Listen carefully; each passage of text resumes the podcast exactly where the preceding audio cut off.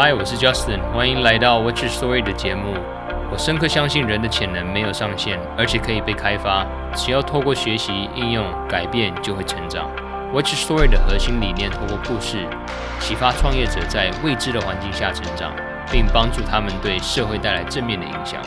每个人都有他的故事，你呢？各位听众，大家好，嗯，欢迎来到创业的导师 Watch Your Story。那我们今天非常荣幸可以欢迎到 Winnie，他们是立新企业有限公司，呃，台湾做蛮专业粘土的，欢迎来到我们的秀。啊，Hi，呃，Justin，Hi，嗯，大家大家好，我是 Winnie，我是立新企业有限公司的业务经理。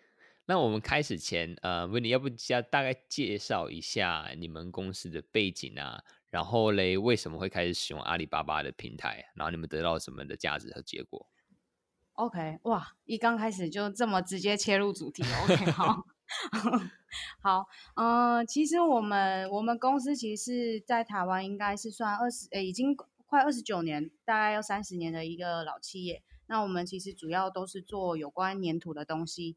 那基本上其实台湾的小学部分都会玩到我们有一个产品叫做小丸子纸粘土。大家可能应该都，呃，基本上我在小学，呃，在台湾念过小学的都会有，都会有有有有这个印象啦。对，那最简单的就是这个纸黏土。那就像 Justin 刚刚说的，为什么我们会进入阿里巴巴？其实我们在这几年，大概三三四年左右，其实有遇到一个问题是，台湾其实少子化的状况比较严重，还有景气的关系，其实台湾市场比较小。然后我们也其实一直想要拓展外销这一块。因为我们以前大部分都是透过贸易商的方式出口的，对。那我们刚开始有在想过，说是用阿里巴巴的方式，或者是用呃参展的模式下去做。但我们后来评估起来，应该是用现在比较流行的呃互联网的模式下去推展我们的产品，可能会对我们的收获来的比较多。哇，所以你们公司成立二十九年，那时候一直都在做内贸，那他开始思考做外贸啊，甚至开始做阿里这一块的时间点是什么时候呢？大概是三年，呃，因为我回到公司大概六年左右吧。然后刚进公司的时候，呃，其实我也是从基层刚开始跟大家一起，就是了解呃产产品的制成，然后一些内部的事情学习上来。那后来三年之后，我其实大概会比较清楚内部的东西的时候，我才开始有一些不一样的想法。因为我刚刚说了嘛，我们都是透过贸易商去生产，呃，贸易商去出口这些东西，所以基本上我不会接触到直接的消费者。可是现在网络的东西实在太发达，我们有发现说，哎，以台湾的市场来说好了，台湾其实很多客人变成会直接来找工厂这件事情。然后，嗯，跟以前很不一样，是透过可能是透过经销商。现在，呃，那时候开始已经不是这样，他们可能直接从网络上看到，或者是我们用一些免费的平台去做一些曝光的动作的时候，他们发现了我们，然后他们就会直接就是来跟工厂联络说，哎，如果我数量比较多的时候，价格是不是有比较优惠？嗯。然后甚至连，呃，国外的客人，呃，应该说华人的部分吧，华人他们其实，呃，很多的美术教材的部分，他们其实比较比较追随的是台湾的脚步，所以他们会来台湾看，说，哎，呃，在市场上有哪些东西是比较适合推回去他们的国家，比如说这样在新加坡、马来西亚，甚至在香港的部分，我们的产品其实也都有在那边的学校教育推广。对，那他们也是从台湾的，比如说最。最最传统的那种文具店啊、美术社去发现我们，然后来直接跟我们做接洽。因为这些原因，让我们发现说，哎，其实我们应该是有能力可以自己做外贸这件事情。哇，蛮蛮有蛮蛮有意思。所以，所以你说东南亚的客户反而是因为台湾实体店面或是通路看到之后，才会跟你们买这种 B to B 的下单的方式吗？是是没有错，而且不是只有一个。那这些可能是他们可能来台湾玩啊，他自己可能是经销商还是通路商，可能你也不知道。那可能就是你的产品可能已经在这个文具店有卖，他说：“哎，我要找这个厂商，因为他已经有产品。”完了还是蛮传统的方式，可是因为网际网络的关系，他们可以直接找到你们。对，他们就会用这个模式下去，其实也发展的不错。嗯、说实在。有意思，其实你刚才讲的呃小丸子的纸粘土，我印象蛮深刻，因为我自己就做了好多个小时候在小学的时候，对对对对对对对。然后你刚才也有提到说，你这边回去嗯、呃、回来接呃六年了，那你可以跟我们听众大概介绍一下你的背景，其实是蛮呃经典的，就是传统呃也不算传统，就是制造业二代的 case 嘛，对吧？对，是啊，没错啊。呃，应该这样讲好了。其实我我我是国贸国贸毕业，所以其实一路上我因为家里的关系，所以对贸易这块其实，嗯、呃，应该说做生意这块其实比较有兴趣，然后比较喜欢跟人家沟通，然后喜欢了解一些不一样的东西。然后，嗯、我其实回来的原因其实很简单，因为我觉得就像刚刚小丸子的那个纸黏土，其实是很有回忆的感觉的东西。我希望它可以一直。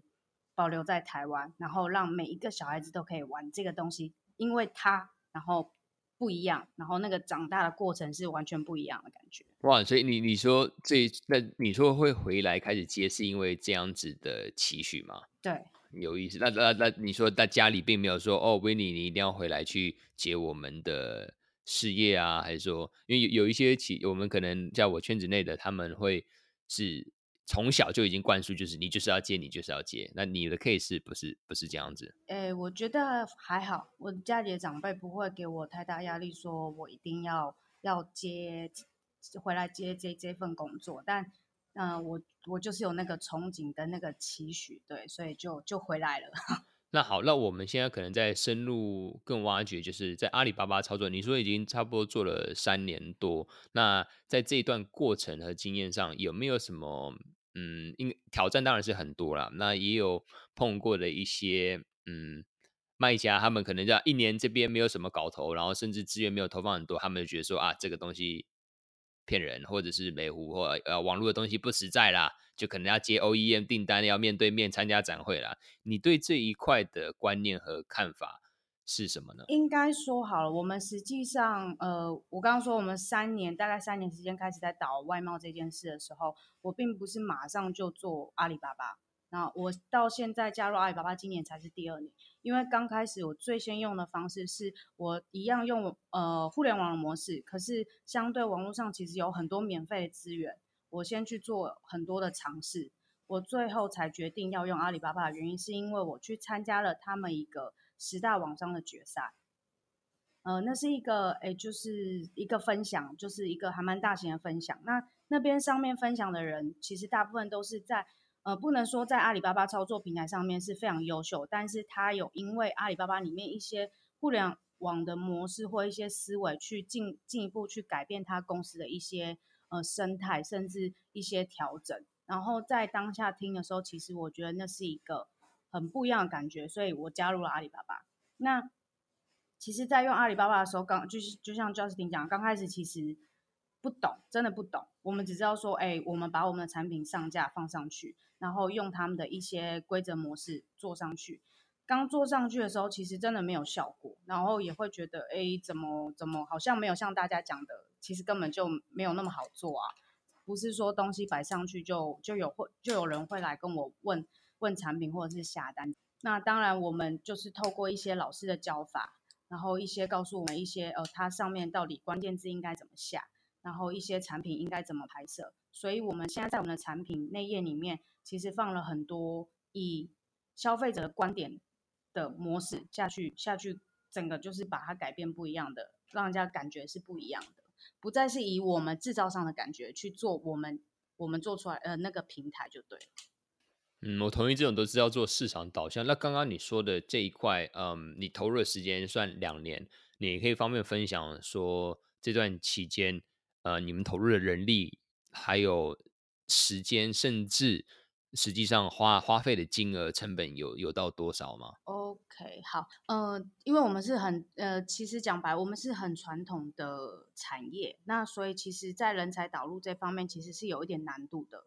对，因为我们也说真的，其实都是老员工，然后大家也呃呃公司的公司的长辈也不知道说，哎，要怎么把年轻人导入，让整个公司变得比较活化一点，比较活泼一点。所以我们用了一个方式是，阿里巴巴其实有跟很多学校做一些产学配合的模式，我们去找了实习生来帮助我们在平台上架，然后以及一些后续的，比如说跟客人的回复、询盘这些。当然，这个不是马上就。可以做成的，我也是，其实刚开始也都是跟实习生一步一步的把东西，把所有的东西都上架完，然后该学习的东西学习完，然后其实在这个路程上，我觉得花费很多的心血。对，其实前半年吧，我觉得前半年是最重要的部分，你必须把你的平台用稳，你才会后续有不一样的突破，跟运用它的大数据去发现更多的不一样的东西。嗯，那在在当初你在做这一块的时候，会会想说，哎，为什么要找实习生？为为什么不说直接找专家？还是说那种代运营的团队，他就帮你看说，哦，我怎么帮你定位，然后一直帮你做到好。OK，好，你你传统产业最 care 的就是费用的部分。其实景气不好的时候，其实会有费用的问题。那当呃老板不太了解这一块的时候，你要怎么告诉他说你？我我怎么如何去争取这个费用？说，哎，给我多一点的金额，让我去可能找好第三方运营的，帮我直接把整个平台拉上来，其实有难度的。那用实习生的方式是让我们了解，呃，其实年轻人，因为他们现在世代是他们都在网络上玩所有的东西，所有东西都在网络上，所以他们比我们更清楚网络到底要怎么运作。所以我会用实习生的原因，就是因为他们的速度比我们还快，而且理解理解能力也很强。再就是他们也很愿意学，还有学校其实在配合的时候，他们都会有给他们很多的培训，所以他们来来我们这里，来我们公司，我们一样会给他们培训。可是，在在我来我们公司之前，其实他们已经有做一系列的阿里的培训了，嗯，所以他们是有办法接接上去的。哎，台湾的你说所谓的这些实习生，他们是算是大学生的年纪吗？还是有到研究所？然后他们的这个费用，台湾有没有规定说？因为像我朋友他们在欧洲请实习生，他们都。法国就至少都会有规定，一定要给他们费用。有啊，当然一定要费用啊，因为他们我说真的，他们不是廉价劳工，他们也是付出心血的。对，所以政府一样会规定啊，你一样要有劳健保啊，然后一样就是看你怎么跟跟厂商谈啊。所以我基本上我们都会有都会给学生一定的费用。嗯嗯嗯嗯嗯。那所以 OK，你你因为这样导入了这个人才这边年轻化，然后 OK，、嗯、他们可能学的都比较快，那。到整个建制的时候，那现在后来得到市场的结果是什么呢？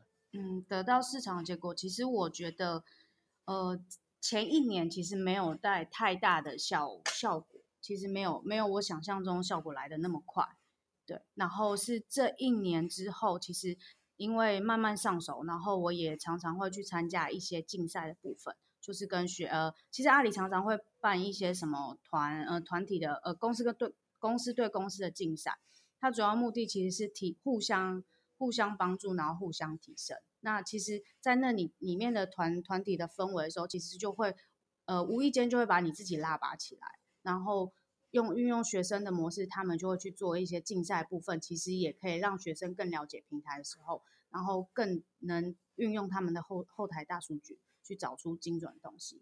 所以就就像刚刚 Justin 最刚开始讲，哎，怎么会有史莱姆这个东西？其实我们也是因为跟客人闲聊，然后后面去发现说，哎，后面后面数据去发现说，哎，怎么有一个字其实跟我们的粘土相关性其实根本没什么关系，你知道吗？没错。然后对我就是我那时候我们发现的时候，我们也觉得很奇妙，这个字为什么可以为我们创造那么大的流量？然后甚至来的客人是比较精准的，他们也确实都是。要找这个 slime clay，对，嗯，但我们就是一步一步发现这个东西。其实 slime 这边，呃，在国外那时候，在一五年的时候，那个东西都算小众啦。真的开始 pick up 的时候，呃，大家可以去看 Google Trends，差不多一五年年底到一六年的时候开始 pick up。那当然，从一七年到一八年，现在就已经很疯狂的有。有展会啊，还有大家那种自己小女生，她可能才十岁，她说：“哎、欸，来买我的史莱姆。”然后说：“是，那那那那那，我们等下可以够呃，可以讲到更更深深入一点。不不，我们现在所所所说的就是说，嗯，刚刚你所说的这个竞赛啊，我比较好奇，嗯，你说是好像竞也不算竞争，因为毕竟大家的行业可能都不一样。那可能是像朋友可能打比赛，互相练来练去，越练越强。那有没有有没有透过这样子的机会去得到什么样的订单呢？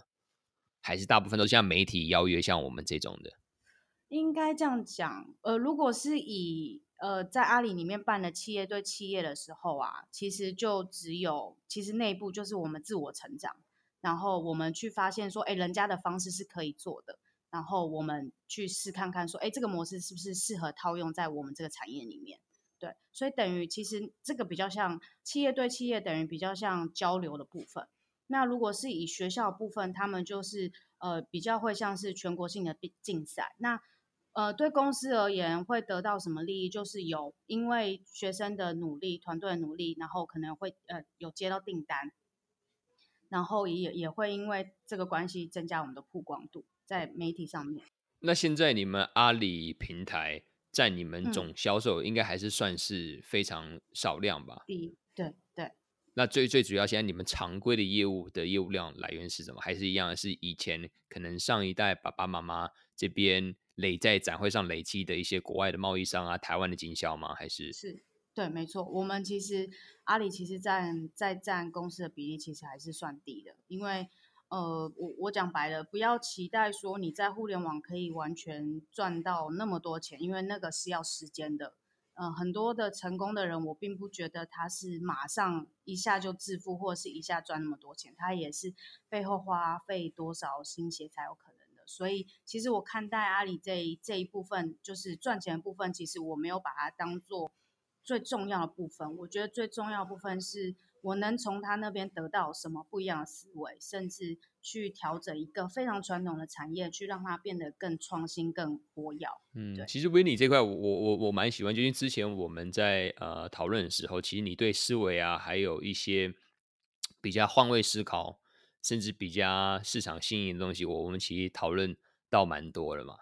然后我们现在就来讲到 slime 这一块，那你跟我讲一下，OK，怎么会？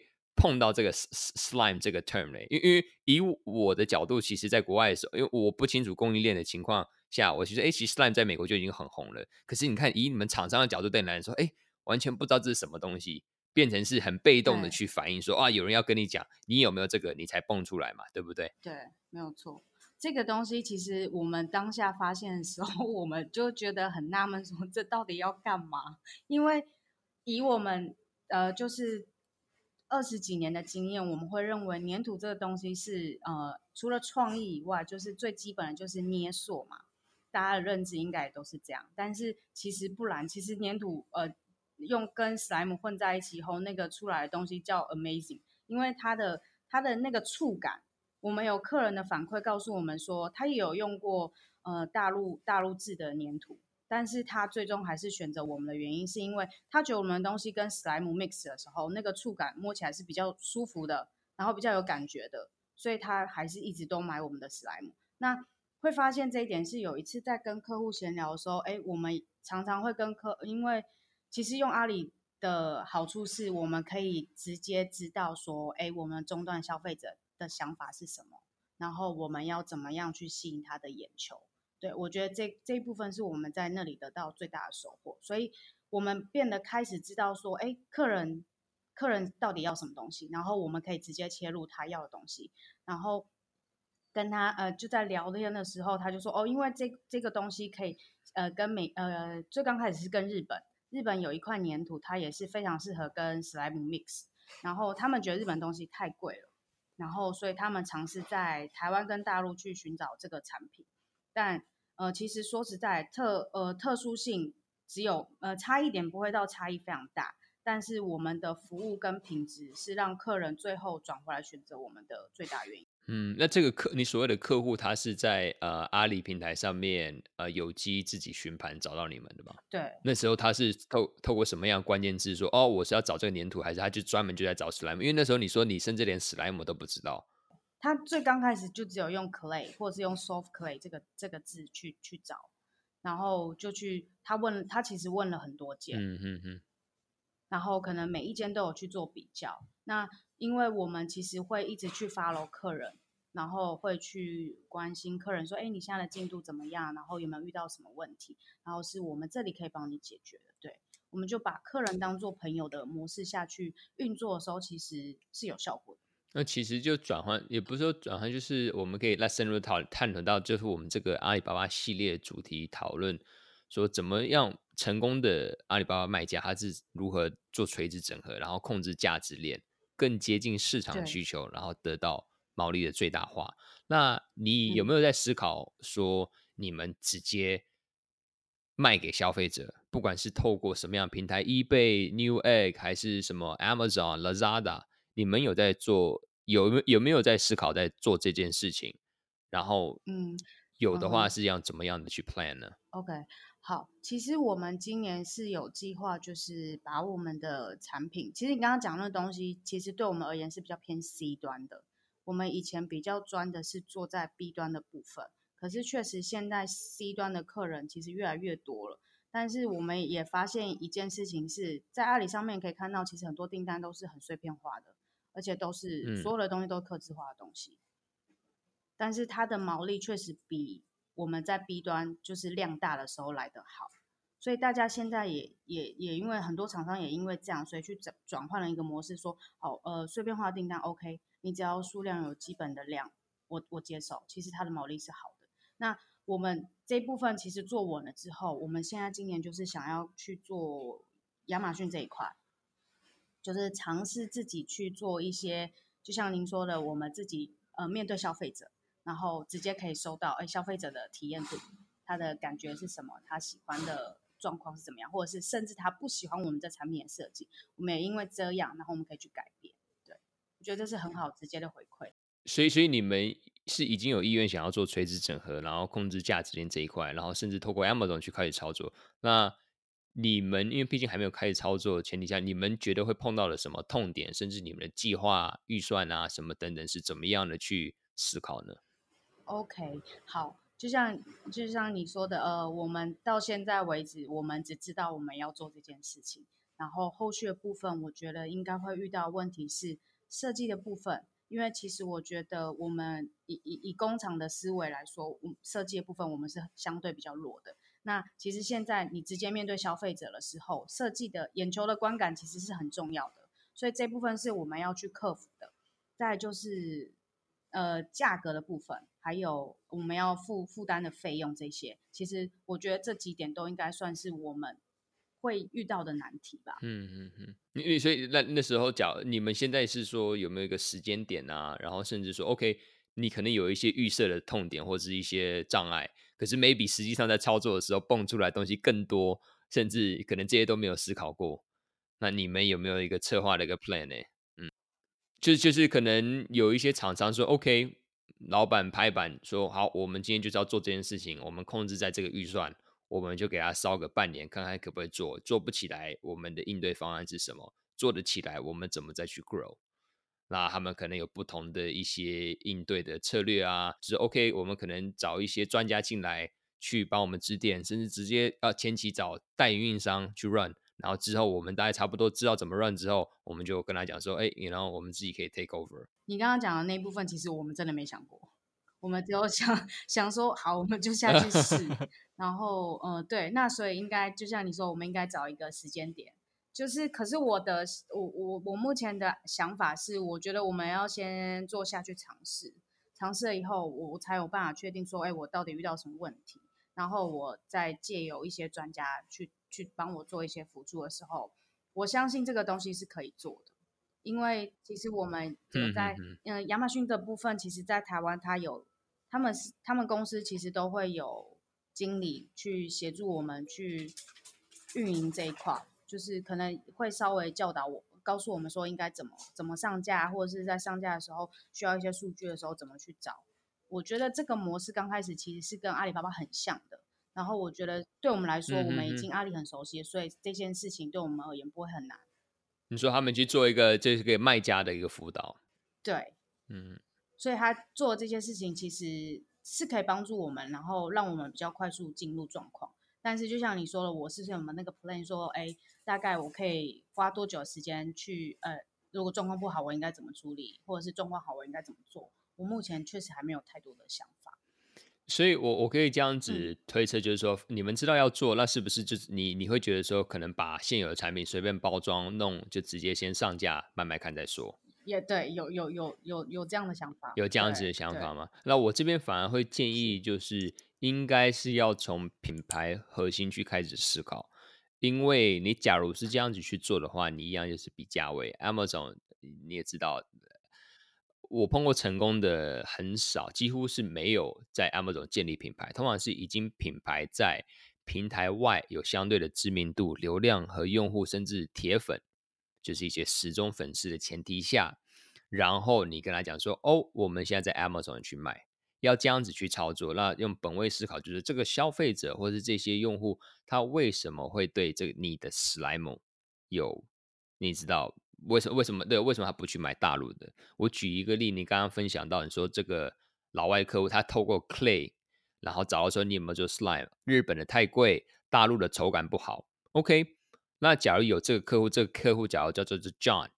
那有没有一百个、一千个 John？我相信一定有。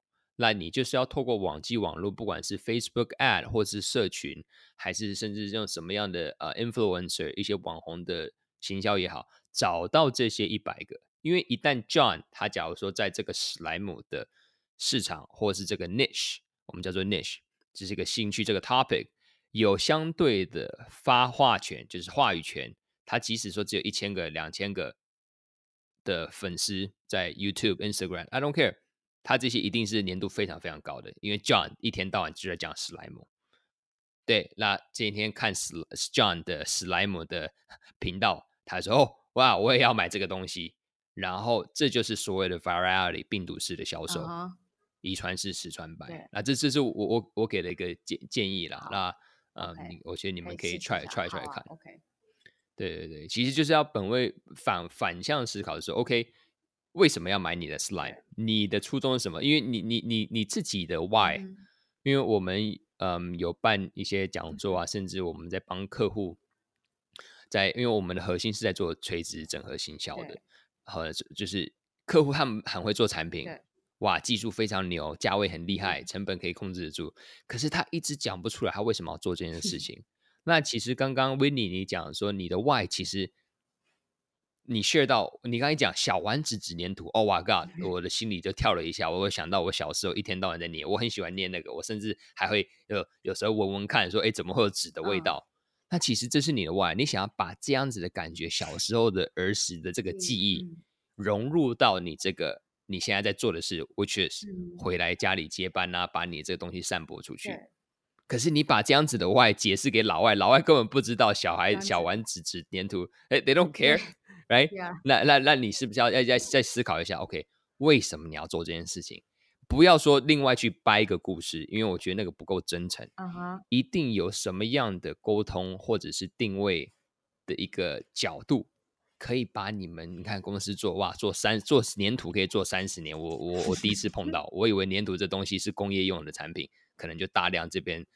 转卖，然后我然后就制作。Uh. 那那可是其实你没有很大的一个情情情情分跟一些呃情绪在里面。甚至我们可以讲，我们之前有聊到的很多在玩史莱姆的用户消费者，他们其实家里或者是自己本身是有一些感官统合的问题，uh. 甚至自闭症的患者，然后可能他们是有呃过动症等等。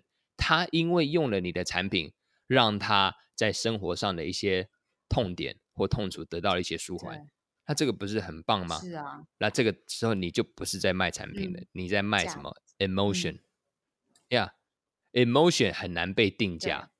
那你这边只要不要太离谱，说卖什么哇鱼子酱啊，It's not，你呢？我的可能大陆的 Amazon 史莱姆是卖十块钱，可是因为你有这个 emotional，、嗯、我 sorry，我不再跟你去 compete，、uh -huh. 因为我比的不是比你的材质、嗯、还是什么材质，我甚至比你还好。嗯我还有这个故事情绪上的一些定位的时候，那这个东西在 Amazon 是没有办法呈现出来的。你必须先在平台外去建立这一群铁粉，他们为你去背书，然后刚刚好，哎，在哪里买到？呃，我们现在阿里巴呃，我们现在 Amazon 也有在卖，所以这是我觉得是一个趋势了。就社群行销的意思吗？对对对，不过我这边就可能 share share 的可能话有点多。那 anyway，我们现在嗯转到就是说，嗯，所以你们现在有意愿想要去做，可是不做不知道。嗯、然后我我比较好奇，就是嗯，在做这些产品，就你们确定想是要要卖的话，是全部卖吗？还是只有卖呃 slime 这一块的产品线？呃、不会，我们可能会卖在市场比较热的一些东西，比如说像。呃，就像说的 slime clay，或者是我刚刚讲的 soft clay，然后还有我们一个那个 foam clay，然后还有 paper clay。其实 paper paper clay 呀，国外人还是会玩。对啊。我我我其实蛮好奇，那时候在看你们的呃一些，你们自己网络有做一些 blog 嘛？有一个马来西亚的什么呃轻熟女 Charlotte，呀，她在做这个食品的迷你粘土，她是怎么做嘞？她是真的用粘土下去做的，那个都是用黏土做的。因为我讲到这个东西，我看他有一张图片是做迷你版的 dish 啊，这个东西在 YouTube 会超级超级火。他有自己的嗯 channel 吗？他有自己，他好像就是只有在 FB 上面对。他只有贴图嘛？对，然后他其实有在跟我们讨论说，是不是有什么模式可以、可以、可以、可以配合的？对，那这个我可以建议一个商业模式，即你教他，你看他做的一个呃仿真食物，不要做大碗，就是做他手掌大小的。OK，他在他做的过程中，你拿摄影机做那种 time lapse，time lapse 你知道吧？就是，嗯，time lapse 就是你可能他做这个作品是要三个小时，可是三个小时的影片可能两分钟就看完，或一分钟就看完。对对对，这是这 time lapse。然后嘞，你跟他 support 说东西都是你提供，完全无偿提供。然后嘞，他这边假如有人在他的链接买你的产品，可以用 coupon code 去追踪。所以假如说你现在，嗯。我不知道，我们叫 Winnie 牌好不好？Winnie 牌的粘土跟 slime 啊，然后在全世界有发售，有一些在 Amazon，有些是自己在这边出。然后一个粘土可能说啊，我现在要做这个虾卷饭，可能是要需要这些这些这些这些，然后呢，全部的 checkout 金额是一千块台币。然后因为你 key 的这个 Teal Char Charlotte Teal 的 coupon code，呃，他的粉丝可以拿到八折。然后因为你知道这个粉丝是用 Charlotte 的一个折扣码，所以嘞，你再给他返点销售，你把它当成业务跟呃 affiliate 在操作，等于他是你的网红，你是背后去 support 他的，那你是谁？你不是厂商喽，你是品牌哦，你这样子才能把你的这个价定定位定高。嗯哼，那我其实可以找这个 Charlotte，他可能是专门哦，我马来西亚这边定位，他就是做仿真实物迷你版在手上。对。然后嘞，我可能在美国找四五个专门是史莱姆的小屁孩、嗯、小女生。然后嘞，你说，哎，我来 support 你，可是你就要一天，你每个礼拜要跟我生多少个 video？对。然后嘞，去 promote 我的东西。那这个在相对成本上，你在别人不知道你你是 nobody 的前提下，你透过这一些 eyeball，嗯哼，因为现在大家都在争什么？争你的眼球，对对不对？Facebook 在的想要你的 attention，Instagram 嗯，大家现在资讯太多爆炸的时候，嗯，你要怎么去抓这些人的眼球？对，所以啊，你用这些人，我觉得可以把你的 brand 的定位再提高更多、更高。好啊，好，这个是一个还不错的发想，可以好好来想一下。对，好，那我们现在提一下，嗯，你从我们讲到就是比较个人层面这一块，因为你是二代接接班嘛，你差不多嗯有六年了。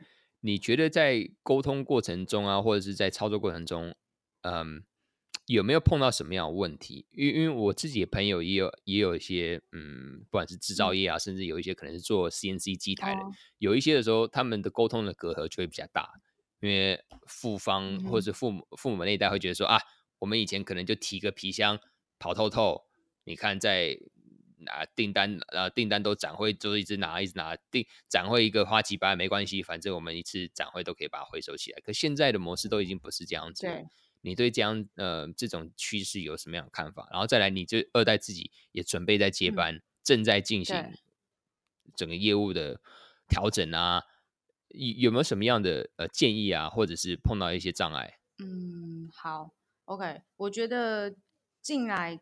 就是回来家族事业的时候，一定会有一个挑战，是要怎么去沟通这件事。其实是，其实是很多二代的心声。那大家也都会用，其实大家呃有一些二代朋友，大家也都会讨论说，哎，你到底是怎么去跟你的你的长辈去沟通这些问题？然后其实我们也会运用一些方式，是借由别人的嘴巴讲出来的事情，会比较容易成真。对了，你再说一次，借由别人嘴巴，别人的嘴巴，对，别人的嘴巴讲出来。就是可能告诉你的你的长辈说是怎么样，他们反而会比较相信，因为自己讲的其实他们信任度我觉得其实没有，因为他们会觉得你们都不懂，所以你的意思是说要，要要要要贿赂呃叔叔伯伯或者是呃上一代的亲朋好友，然后叫他们去给他洗脑。对，就是看谁可能跟你的那个想法比较像的，然后比较可以接受的时候，有时候请他们帮你推一下，甚至我自己的朋友，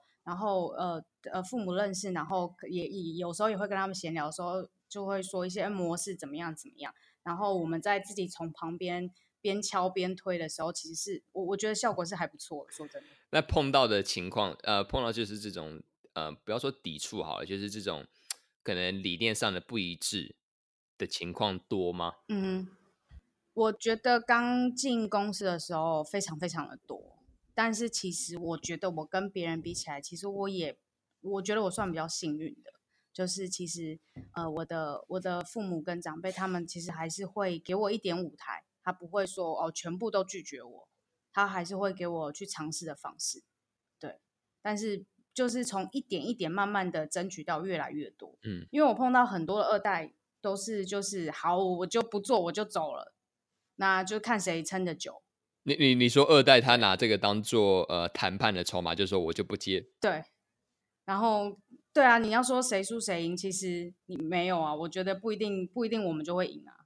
说不定输方也会是我们啊，就看大家怎么去定义这件事情。嗯、对，我觉得，呃，良性的沟通，给他看一些数据，然后呃，甚至让他去上一些课，然后多接触一下这些呃什么互联网的东西啊，一些比呃现在思维完全不一样的东西的时候，其实他们接受度其实是可以慢慢去改改正的。因为其实我看很多呃之前商呃金周刊还是金周刊还是商周，其实里面有在讲到。很多二代遇到的问题，然后其实看看里面的内文的时候，其实心里会有戚戚焉，你知道吗？就是有一点类似的地方，嗯、可是他们会讲出来，就是他们怎么去解决这些这些问题的。然后有些的答案其实是我一样可以套用在我的就是内部的内部怎么去跟长辈沟通这件事情。那我现在来套一个实际的。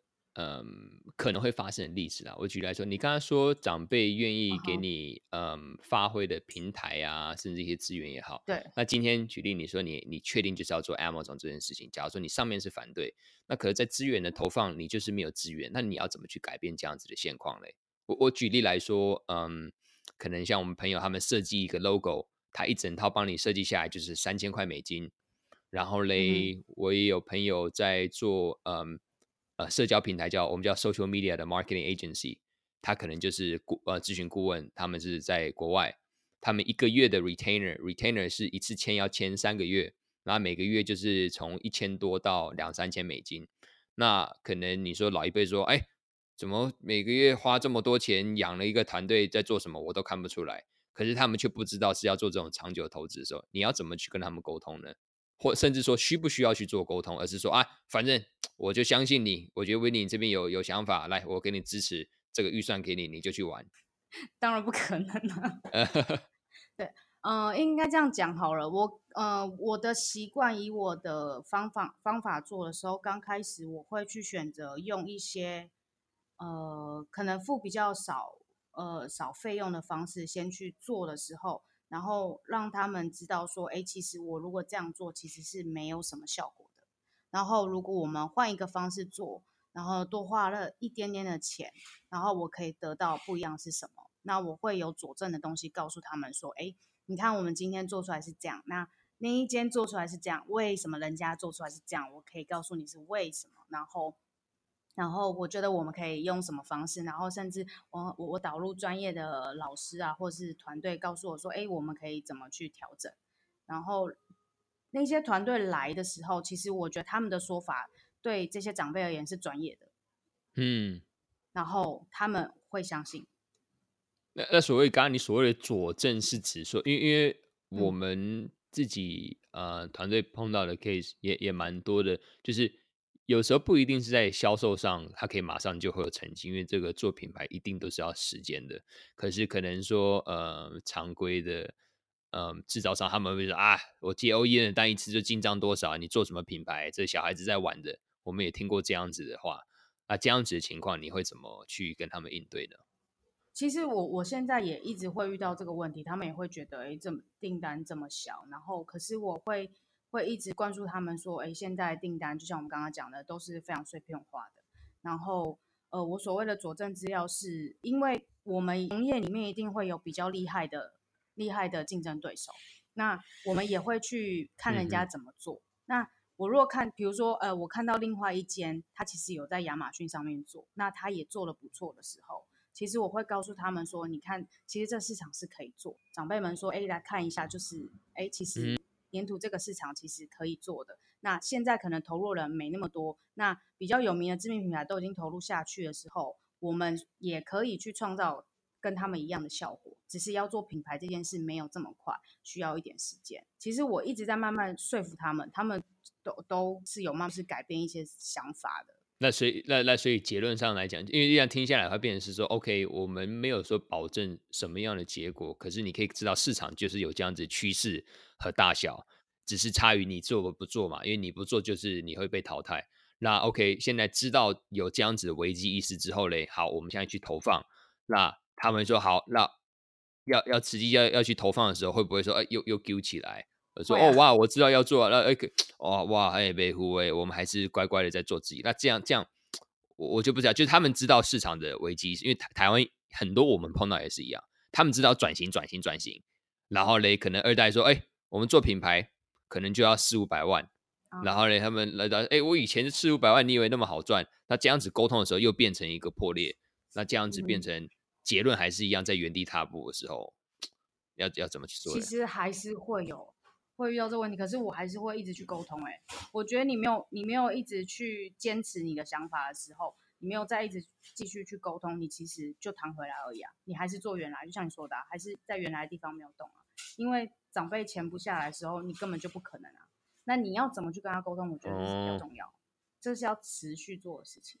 因为我也有一个朋友，他也是，就是每次可能在阿里上面需要投放一些广告广告费用的时候。他也是必须想尽办法去游说他的爸爸，跟他说：“哦，我我现在需要投放这个费用，然后可能也会让公司当然花费比较多，但是我我相对我也会努力去把一些数据把它拉出来，让它变得更好。”那所所谓这些费用，我们方便可以大概了解，嗯、给我们听众了解一下所谓的行情是在多少啊？嗯、因为你在这二，我们其实听众也有很多，就是不管是呃企业。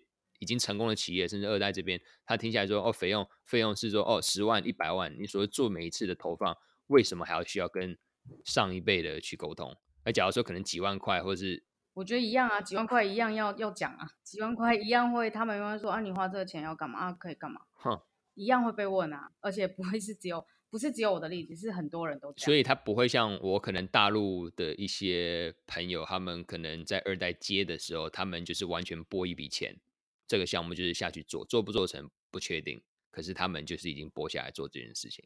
台湾基本上我觉得很难，因为台我觉得大陆反而比较多好的思维是他们愿意愿意这样去，很敢，对，很敢，很敢花钱。台湾没办法，台湾不太可能说大家都这么敢花钱。我觉得台湾就少了这个冲劲跟。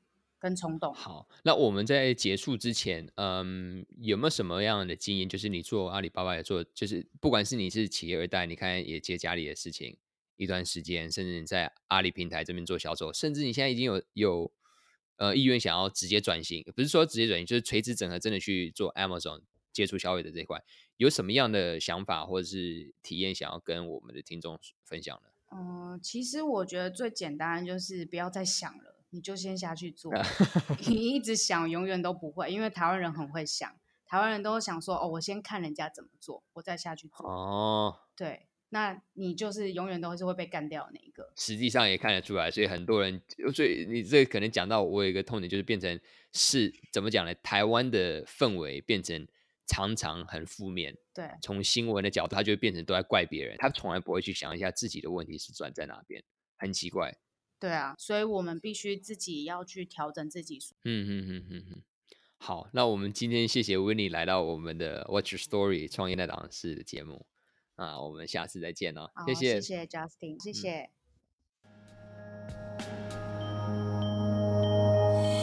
恭喜你又发掘了一个不同的故事，也希望有吸收到有用的知识哦。内容有提到的连结、详细的笔记、资源都可以在官网 t i n 点 c o m 里面找到哦。如果您觉得这样子的内容有价值，也麻烦可以动动手指，在收听收看的平台给我们评价，并且分享，让更多人了解我们想要散播的理念。那么下期再会，Peace。